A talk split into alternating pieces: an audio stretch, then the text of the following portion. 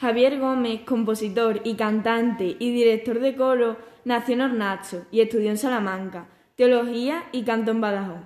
Integrante del dúo Buzarén y del coro de la Orquesta de Extremadura.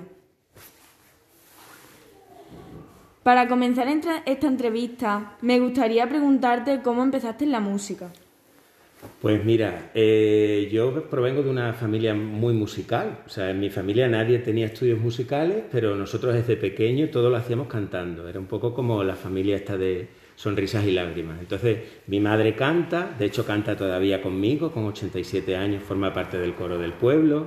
Mi padre era cantante también. Todos mis hermanos cantan muy bien y tocan instrumentos musicales. Entonces es que en casa la música ha sido algo cotidiano, hemos celebrado todo siempre con música. Yo no entiendo la vida sin música y sin canto, es nuestra manera de expresarnos. Me gustaría saber qué te inspiró a cantar. Pues todo viene un poco de ahí, ¿no? De que desde pequeño para mí era algo cotidiano y pues lo típico en el colegio hacen una función y necesitan un niño que se vista de mexicano y cante una ranchera, pues allí estaba yo, que como soy muy payaso y no me da vergüenza de nada, me ponía allí delante de los compañeros a cantar y no sé, es una forma de integrarte también, de comunicarte con los demás, ¿no? Además de cantar, ¿qué otras facetas tiene? Bueno, pues yo estudié canto en Badajoz, bueno, en Almendralejo, en Badajoz, con María Coronada Herrera, que es una gran soprano extremeña, una mujer que ha cantado, por ejemplo, en el Metropolitan de Nueva York y no, sabemos realmente las personas tan fantásticas que tenemos en nuestra comunidad autónoma, ¿no? Artistas grandes, ¿no? Yo empecé el estudio del canto y luego a través del canto también he hecho cosas de actuación, de de, por ejemplo, he estado cinco años en la compañía sevillana de zarzuela de Sevilla, entonces eso implica que no solo tienes que cantar, tienes que actuar, tienes que hacer escenas, ¿no? Y además también el tema de la dirección, de como me gusta mucho la música vocal, pues en todos los centros donde he estado he montado un coro, de hecho el año pasado tuvimos un coro maravilloso, nos lo pasamos muy bien en los recreos, aunque luego no pudiéramos tener una actuación de final de curso por la pandemia, ya recuperaremos eso y actualmente también dirijo, dirijo coros y coral. Y por cierto, ¿dónde comenzaste y gracias a quién? Pues yo creo que de alguna manera sería un poco gracias a mis padres. Ellos pertenecían a una agrupación vocal, necesitaban a alguien que tocara percusión y así empecé yo tocando la percusión con mi padre y con mi madre en un coro en el que estaban. Pero vamos, a partir de ahí realmente he aprovechado cualquier ocasión. Cuando estudiaba la carrera pues estaba en el coro, eh, siempre que ha habido alguna, algún grupo, alguna gente que necesitaban a alguien que viniera a echar una mano. Creo que he colaborado casi con todos los coros de la provincia, casi, casi, vamos. Y bueno, ¿qué consejo les darías a las personas que quieren dedicarse a esto? Pues yo creo que lo más importante es la ilusión, porque si no te ilusiona lo que haces, realmente no merece la pena ni estudiar una carrera ni dedicarte a una afición. Estas cosas se hacen por placer, se hacen por disfrute. Yo, eh, por ejemplo, ahora mismo con el tema de la pandemia, pues es una situación muy difícil porque cantar con mascarilla, con distancia, es, una forma muy complicada de hacerlo. Entonces, si no, tienes, si no estás ilusionado, si no disfrutas con lo que haces, es muchísimo mejor no hacerlo. Yo creo que ya hay muchas cosas que tenemos que hacer por obligación en la vida. Mm, esto no, esto hay que hacerlo por placer y por, por devoción, vaya. Hemos escuchado canciones de tu disco, como Todos los sueños y Siempre te voy a esperar. ¿Con cuál de ellos te quedarías? Hombre, pues aunque Todos los sueños probablemente es la canción que más se ha escuchado en pues, las plataformas, en iTunes, en Spotify y esto, y de hecho hemos recorrido prácticamente toda Extremadura presentando el disco, Siempre te voy a esperar es una canción que yo escribí cuando nació mi hijo, que nació en unas circunstancias muy difíciles porque fue un niño muy prematuro Estuvimos tres meses en el hospital, nadie sabía si realmente iba a, vivir o no. Entonces la canción Siempre te voy a esperar, que se basa en el Evangelio de San Lucas, en, la parábola del Hijo Pródigo, eh, es una canción muy especial para mí porque se la dediqué a mi hijo. Después tuvimos la mala suerte, porque como habéis comentado antes, yo nací en Hornacho, de que en Hornacho eh, desapareció una señora un día y de hecho no sabemos todavía nada de, su desaparición. Esta canción se ha convertido casi en un himno que se canta siempre que hay una concentración para, bueno, para reclamar la vuelta de, de Francisca, ¿no? de que ella, de que su familia la recuperen o sepan al menos dónde está. Nos ha resultado curioso el nombre de Buzalén. ¿Nos podrías decir de dónde proviene? Sí, Buzalén es un topónimo de Hornachos, porque Hornachos era una colonia morisca, era una colonia que quedó sola con población morisca al final de, de la Baja Extremadura y entonces todos los nombres son nombres árabes. El nombre original de esa zona del pueblo es Buzalén, que significa algo así como la puerta del príncipe. Era una de las entradas a la localidad. Y a Antonio y a mí, que Antonio es el, guitarrista, es el otro componente del dúo, que por cierto ahora es el nuevo profesor de guitarra de la Escuela de los Santos de Maimona. O sea que estamos aquí los dos, eh, nos hemos venido a los dos a vivir aquí al pueblo, entre unas cosas y otras. Pues nos gustaba mucho el nombre, la sonoridad y por eso lo elegimos. ¿Y qué proyectos tienes en mente? Bueno, pues inmediatamente este fin de semana tengo un concierto en Fuente de Canto y otro en Hornacho con el coro que yo dirijo, pues son conciertos que patrocina la Diputación de Badajoz. El fin de semana pasado estuve con la Orquesta de Extremadura y en junio eh, vamos a estrenar la segunda sinfonía de Mahler, que es un compositor fantástico y tiene una, una sinfonía con coro. Así las más famosas es la novena sinfonía de Beethoven, que la hicimos el año pasado, y este año estrenamos la segunda sinfonía de Mahler, con, es la despedida de Álvaro Albiac, que es el actual director de la Orquesta de Extremadura, que cesa en junio. ¿Y nos podrías decir qué sitio te ha impresionado más y por qué? Hombre, pues el primero así de, mucha, mucha impresión fue cuando hace tres años canté en el Teatro Real de Madrid para los premios BMW de pintura. Hicimos Carmina Burana, que es una obra impresionante. Yo canto de barítono, que es un poco la voz media grave. Entonces es la típica obra esa que pegas muchas voces y impresiona mucho. Y estar en Madrid en el Teatro Real, la verdad que es muy fuerte. Pero el año pasado tuvimos el privilegio de inaugurar la temporada del Festival de Teatro Clásico de Mérida con Sansón y Dalila. Entonces cantar en el Teatro de Mérida, además en sección oficial con la obra que abría, que abría el Festival de Teatro, mm, para mí ha sido lo más impresionante que he hecho nunca, porque estar allí en ese escenario para un extremeño es alucinante. Además, poder cantar ópera en mi comunidad autónoma, que he podido hacerlo fuera de aquí, pero era la primera vez que podíamos hacerlo aquí. Te queríamos dar las gracias por haber respondido a estas preguntas. Ha sido un placer contar contigo. Seguiremos escuchándote en Spotify. Pues muchas gracias, gracias a vosotras. Javier Gómez, compositor y cantante y director de coro, nació en Hornacho y estudió en Salamanca, teología y canto en Badajoz. Integrante del dúo Buzarén y del coro de la Orquesta de Extremadura. Para comenzar esta entrevista, me gustaría preguntarte cómo empezaste en la música. Pues mira, eh, yo provengo de una familia muy musical. O sea, en mi familia nadie tenía estudios musicales, pero nosotros desde pequeño todo lo hacíamos cantando. Era un poco como la familia esta de sonrisas y lágrimas. Entonces, mi madre canta, de hecho canta todavía conmigo, con 87 años, forma parte del coro del pueblo. Mi padre era cantante también. Todos mis hermanos cantan muy bien y tocan instrumentos musicales. Entonces es que en casa la música ha sido algo cotidiano, hemos celebrado todo siempre con música. Yo no entiendo la vida sin música y sin canto, es nuestra manera de expresarnos. Me gustaría saber qué te inspiró a cantar. Pues todo viene un poco de ahí, ¿no? De que desde pequeño para mí era algo cotidiano y pues lo típico en el colegio hacen una función y necesitan un niño que se vista de mexicano y cante una ranchera, pues allí estaba yo, que como soy muy payaso y no me da vergüenza de nada, me ponía allí delante de los compañeros a cantar y no sé, es una forma de integrarte también, de comunicarte con los demás, ¿no? Además de cantar, ¿qué otras facetas tiene?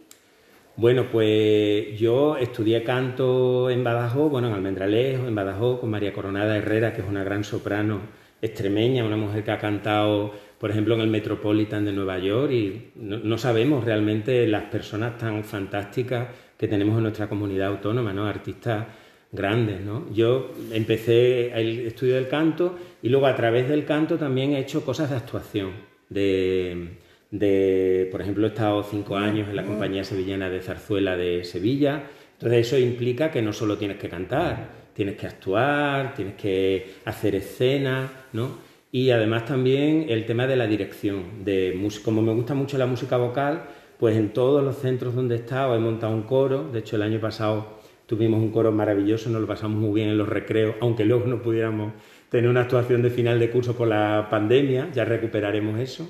Y actualmente también dirijo, dirijo coros y coral. Y por cierto, ¿dónde comenzaste y gracias a quién? Pues yo creo que de alguna manera sería un poco gracias a mis padres. Ellos pertenecían a una agrupación vocal, necesitaban a alguien que tocara percusión y así empecé yo tocando la percusión con mi padre y con mi madre en un coro en el que estaban. Pero vamos, a partir de ahí realmente he aprovechado cualquier ocasión. Cuando estudiaba la carrera pues estaba en el coro, eh, siempre que ha habido alguna, algún grupo, alguna gente que necesitaban a alguien que viniera a echar una mano. Creo que he colaborado casi con todos los coros de la provincia, casi, casi, vamos. Y bueno, ¿qué consejo les darías a las personas que quieren dedicarse a esto? Pues yo creo que lo más importante es la ilusión, porque si no te ilusiona lo que haces, realmente no merece la pena ni estudiar una carrera ni dedicarte a una afición. Estas cosas se hacen por placer, se hacen por disfrute. Yo eh, por ejemplo, ahora mismo con el tema de la pandemia, pues es una situación muy difícil porque cantar con mascarilla, con distancia, es, una forma muy complicada de hacerlo. Entonces, si no, tienes, si no estás ilusionado, si no disfrutas con lo que haces, es muchísimo mejor no hacerlo. Yo creo que ya hay muchas cosas que tenemos que hacer por obligación en la vida. Mm, esto no, esto hay que hacerlo por placer y por, por devoción, vaya. Hemos escuchado canciones de tu disco, como Todos los sueños y Siempre te voy a esperar. ¿Con cuál de ellos te quedarías?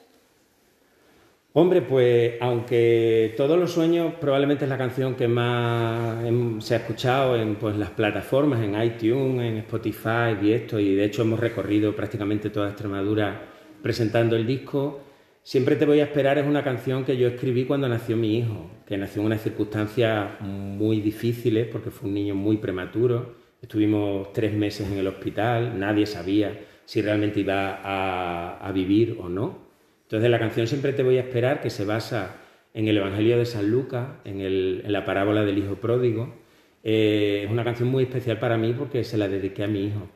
Después tuvimos la mala suerte, porque como habéis comentado antes, yo nací en Hornacho, de que en Hornacho eh, desapareció una señora un día y de hecho no sabemos todavía nada de, su desaparición. Esta canción se ha convertido casi en un himno que se canta siempre que hay una concentración para, bueno, para reclamar la vuelta de, Francisca, ¿no? de que ella, de que su familia la recuperen o sepan al menos dónde está. Nos ha resultado curioso el nombre de Buzalén. ¿Nos podrías decir de dónde proviene?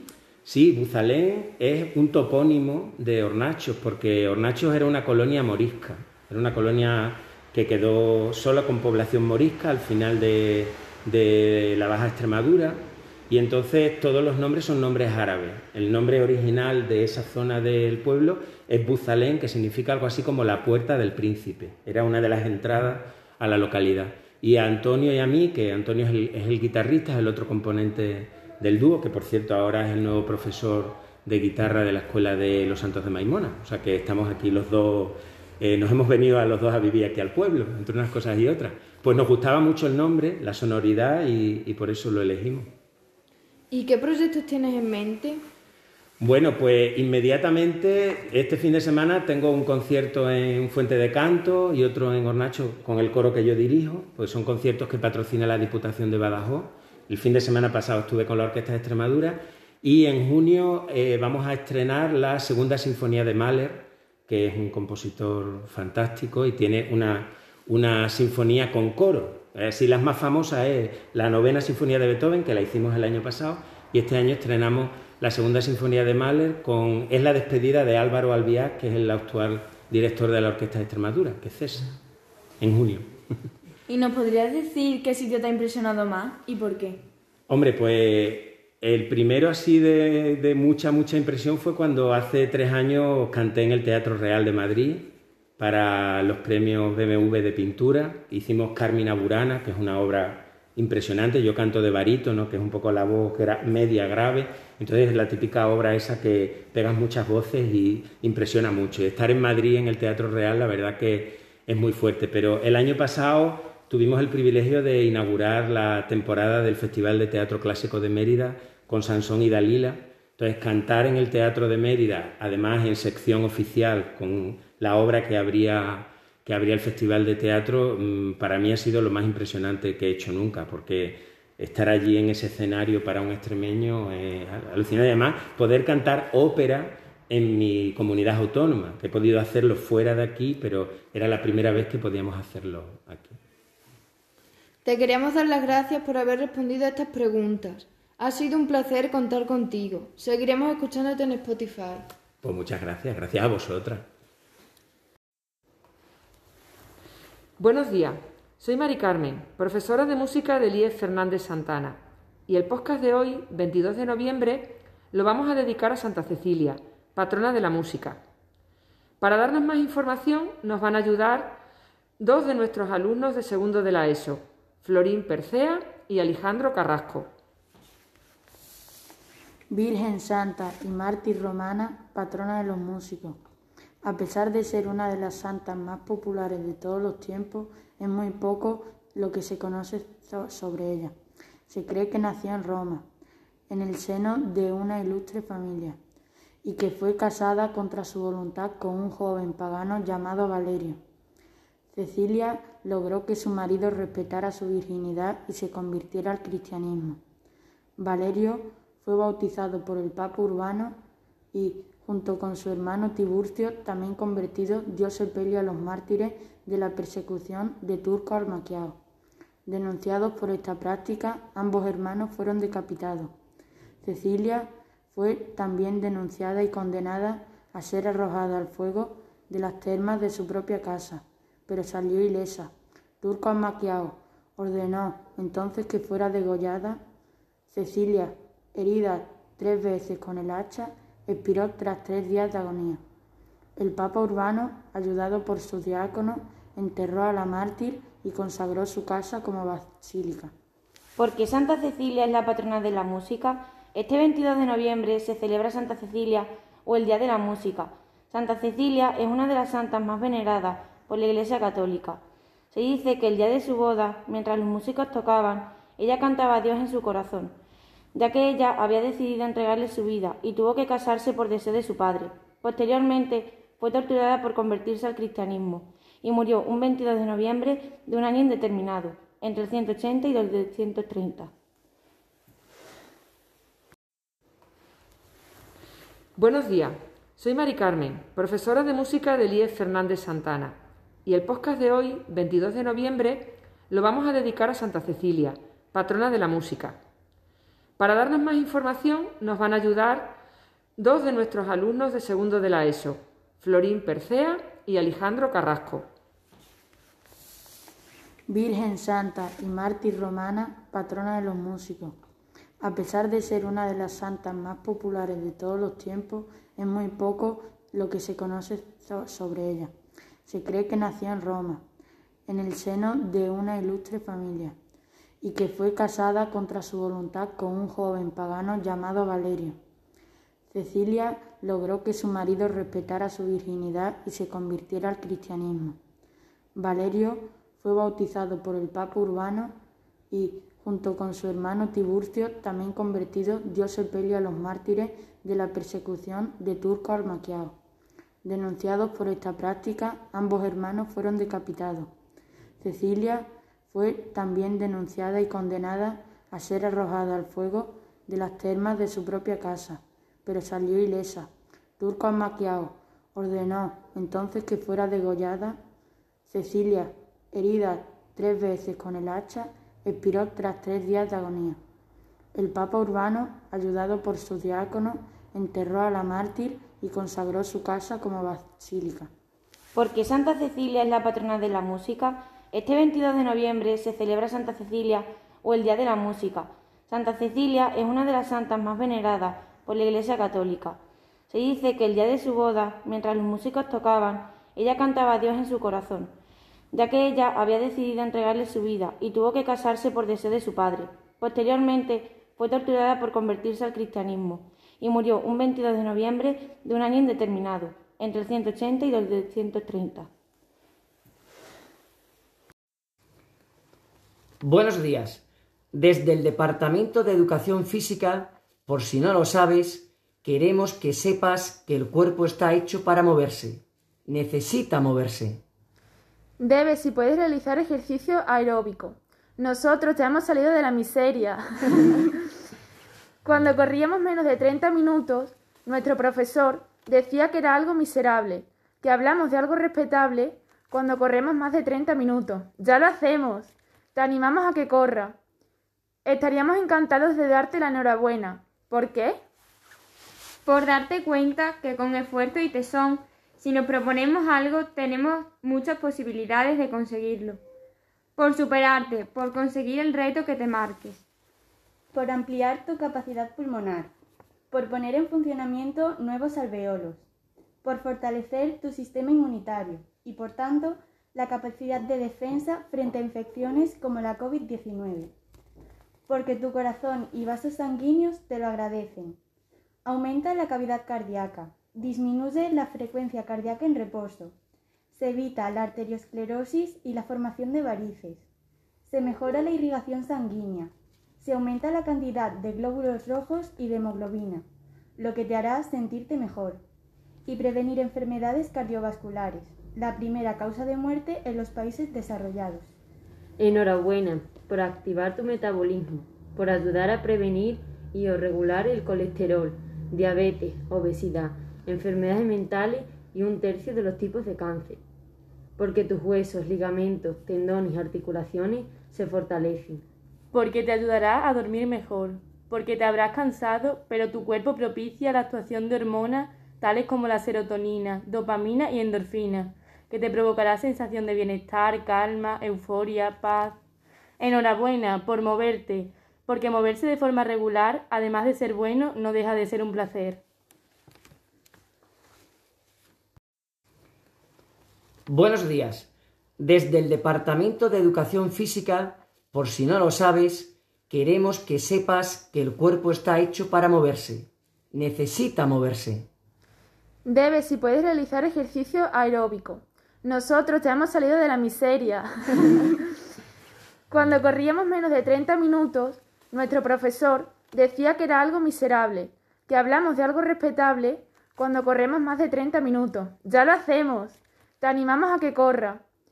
Estaríamos encantados de darte la enhorabuena. ¿Por qué?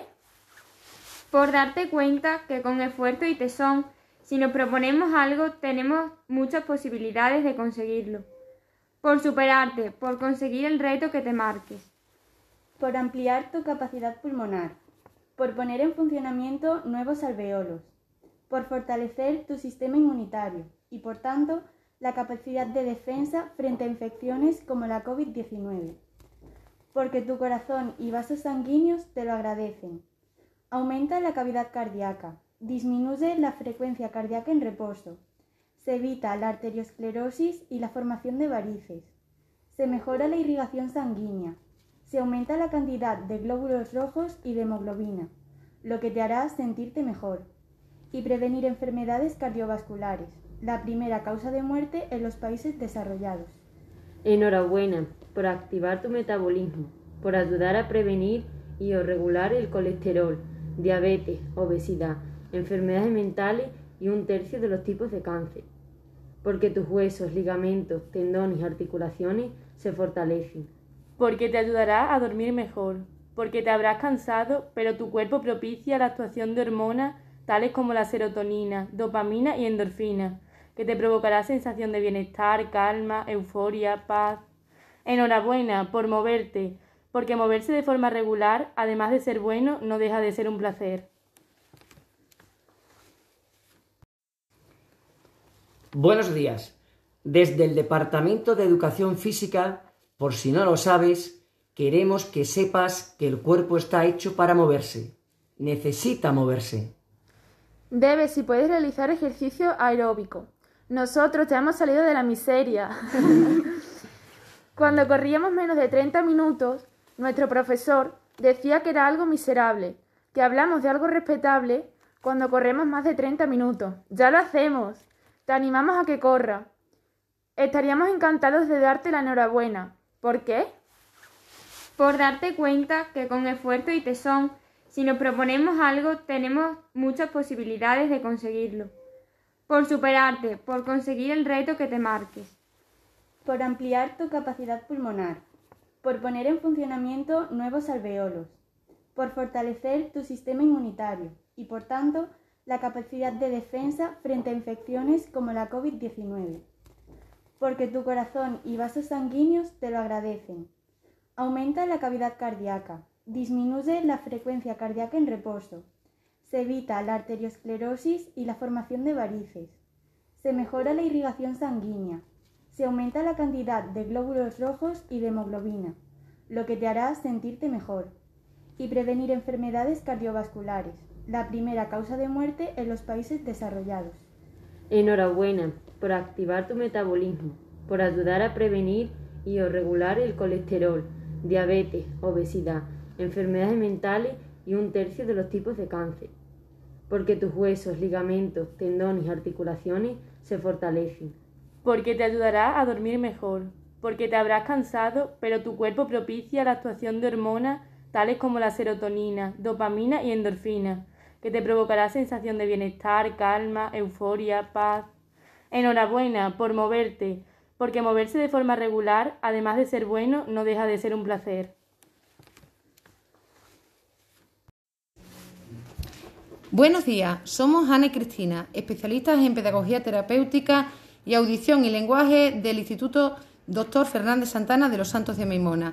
Y hoy nos acompaña un grupo de alumnos para hablar sobre la importancia de la lectura y de los múltiples beneficios que este hobby ocasiona en tu vida. En primer lugar, partimos de la premisa de que los seres humanos somos los únicos seres vivos que utilizamos en nuestro sistema comunicativo las palabras y que éstas, unidas al pensamiento y al lenguaje, son nuestra base para relacionarnos y establecer conexiones con nuestros iguales. Por tanto, el lenguaje, las palabras, son el medio de expresión de todos nuestros pensamientos. La lectura es una actividad necesaria para nuestro desarrollo mental e inculca multitud de beneficios a desarrollar este hábito. Primero, previene la pérdida de memoria y ayuda a retrasar algunas enfermedades mentales. Por otro lado, mejora tu escritura, aumenta tu vocabulario y mejora tu comunicación. La lectura evita el estrés. Al leer y concentrarte en un libro y la historia que lees, dejas todos los problemas que tienes y te transporta a otro mundo. Asimismo, estimula la actividad cerebral. Al leer, nuestro cerebro piensa, ordena e interrelaciona conceptos. De esta manera ejercitas tu mente. Leer es un hábito muy económico. Ahora, con el uso de Internet, puedes acceder a muchos libros que son totalmente gratuitos, así como aplicaciones como Librarium, las bibliotecas de las diputaciones y bibliotecas escolares y locales, públicas, para aquellos que sigan prefiriendo el formato en papel en oposición al formato digital.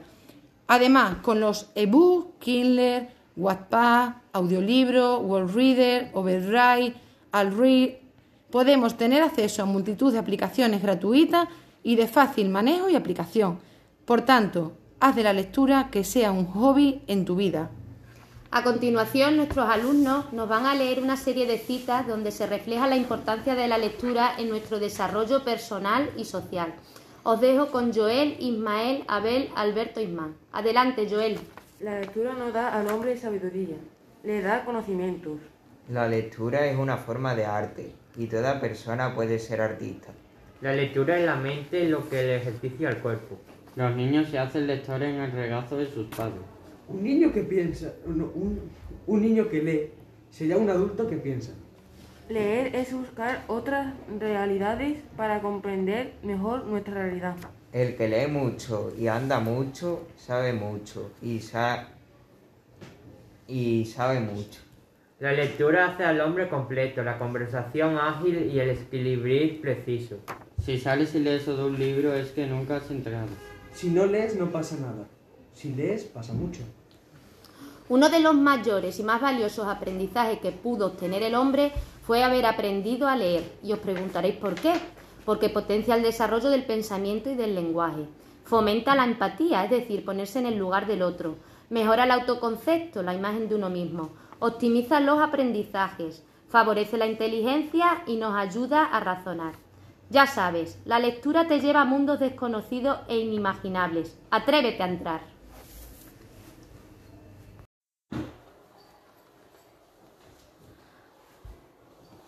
Bienvenidos de nuevo a mi pequeño mundo, un espacio chiquitito y acogedor sobre ecología. Aquí brotan semillas y crecen ideas que son cultivadas y mimadas por el alumnado del IES Dr. Fernández Santana. Reciban saludos de Antonio Alcedo y quien les habla, Hola, buenos días. Francisco Venegas, ambos profesores del centro. Estamos de suerte otra vez. Nos acompañan Carmen Marín y Ana Vergara, alumnas y compañeras de cuarto de ESO, que desean compartir con nosotros reflexiones y propuestas sobre consumo responsable. El trabajo en cuestión presenta un título ya revelador, Entre juguetes y cigüeñas, el desperdicio de alimentos en Navidad. Hola Ana. Hola, hoy venimos a hablaros sobre las enormes cantidades de comida que se desperdician en Navidad. Durante el resto del año, desgraciadamente, también ocurre esto, pero en menores cantidades. Según un estudio realizado por IKEA, el 40,2% de los encuestados dicen que el día de Nochebuena es en el que más comida sobra. ¿Por qué ocurre esto, Ana? Pues bien, esto se debe a que no nos preguntamos si es demasiada comida, solo pensamos que es Nochebuena y es un día de fiesta. Carmen, ¿podrías decirnos qué hace el otro tanto por ciento que asegura no desaprovechar la comida? El 69% de ellos declaran que comen las sobras al día siguiente, es decir, el día de Navidad. Un 10% las congela, otro 10% las guarda y por último, el otro 10% las convierte en otro plato. A continuación os comentamos algunas otras estadísticas. Según datos de la Organización para la Alimentación y la Agricultura de Naciones Unidas, en esta fecha uno de cada tres alimentos terminan en la basura. Aquí también nos informan de que respecto a un mes normal, el gasto en los hogares españoles se eleva hasta un 20% y en alimentación hay a veces que incluso se triplica. Como venimos diciendo desde que hemos empezado este nuevo programa, esta es la fecha en la que más compramos, comemos hasta más no poder, tiramos mucha comida, salimos el doble que el resto del año y aumenta la cantidad de basura que generamos. En Navidad los españoles gastamos de media 173 euros en comida, pero sobra tanta comida que 17,30 euros se van a la basura. Además, más de un tercio de los encuestados reconoce que sirve demasiada comida, aunque no le pone remedio. También es curioso que según una encuesta realizada por Unilever, una de cada cinco personas compra alimentos que ni siquiera le gustan, pero lo hacen por tradición. Ahora nos centramos especialmente en este año, 2020.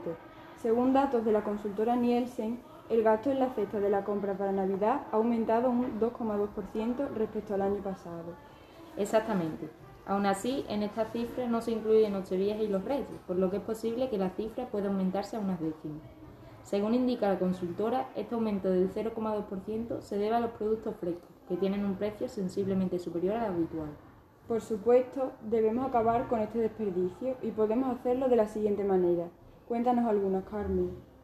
Existen aplicaciones diseñadas para la sensibilización social, para que contemos con mejoras a la hora de planificarnos para comprar y nuestra compra sea más sostenible. Al fin y al cabo, lo mejor que podemos hacer es tener una referencia de la compra que hemos hecho el año anterior y la cantidad de comida que sobró y comprar a raíz de ahí. Para que se desperdicie lo mínimo posible en comida, hay una serie de soluciones, como por ejemplo no cocinar más de lo que te puedes comer o congelar lo que sobra. También puedes ser creativo y utilizar las sobras para hacer otro plato. Por último, siempre nos queda la opción de solidarizarnos con los más necesitados. Hay residencias y hospitales que reciben con mucho gusto todo tipo de comida que les lleguen. El pasado 19 de diciembre de 2019 se celebró la Asamblea General de las Naciones Unidas, donde la FAO dejó patente que reducir las pérdidas y desperdicios de alimentos es esencial en un mundo donde el número de personas afectadas por el hambre en el mundo ha aumentado lentamente desde el 2014 y cada día se pierden toneladas de alimentos. Por este motivo, la FAO declaró el día 29 de septiembre como el Día Internacional de Concienciación sobre la pérdida y el desperdicio de alimentos. Por lo tanto, este 29 de septiembre de 2020 se celebró el primer día con este motivo. Eh, con este día pretende sensibilizar sobre la importancia de este problema y sus posibles soluciones en todos los planos. Por lo tanto, cada uno de nosotros podemos aportar nuestro granito de arena en nuestros hogares y de ello nos han aportado algunas ideas Carmen y Ana hoy. Muchas gracias por vuestra colaboración. Con todo, las aportaciones realizadas por Carmen y Ana, así como la última intervención de Antonio, dejan entrever las dos caras de la mala alimentación, obesidad y desnutrición. Para concluir, se me ocurre la siguiente cita ya anhelada por Eduardo Galeano a finales del pasado siglo. Soñaba el escritor uruguayo en su derecho al delirio, nadie morirá de hambre porque nadie morirá de indigestión. Muy buenos días desde Maimona Radio. Hoy estamos muy contentos porque inauguramos una nueva sección, una sección de cine y educación. En esta ocasión tenemos tres alumnos de primero de la ESO A que nos van a comentar su opinión y los datos más importantes de la película Klaus. Con nosotros tenemos a Hugo Alburquerque, Carmen Galea y Paola Bellido. Muy buenos días a todos. Klaus es una película española de animación dirigida por Sergio Pablos. El argumento está centrado en una visión alternativa de la leyenda de Papá Noel, a través de las experiencias de Jesper, un joven cartero destinado en contra de su voluntad a una isla del Círculo Polar. Allí se hace amigo de un carpintero llamado Klaus. Fue estrenada en cine el 8 de noviembre de 2019 y está disponible a nivel mundial en Netflix. La película Klaus ha ganado siete premios Annie, entre ellos el de Mejor Película Animada y estuvo nominada de, al Oscar a la Mejor Película de Animación de 2019. Jesper es un joven de familia acomodada, a quien su padre, responsable del servicio de correo, trata de convertirlo en un hombre de provecho y inscribiéndole en la academia postal. A pesar de ello, sigue mostrando una actitud apática y niega aprender el oficio, por el que su padre decide destinarlo a Smirenburg, un pueblo ubicado en una remota isla del Círculo Polar Ártico, para abrir una oficina de correo. Además de, ir allí en contra de su voluntad, se impone una misión. Deberá entregar 6.000 cartas en un año o de lo contrario será deserado. Al llegar allí a la isla, Jesper descubre que Smirenburg nunca se han intercambiado las cartas, porque sus habitantes pertenecen a dos clanes, Edinboy y Krum, que viven enfrentados. Todo cambiará después de conocer a Klaus, un misterioso carpintero. Mi escena favorita es cuando Jesper se tira los regalos, cae en el trineo y los reinos no están enganchados. Una frase que me ha impactado mucho ha sido, un acto de generosidad provoca otro. Cuando el cartero conoce a Klaus es una escena muy emotiva.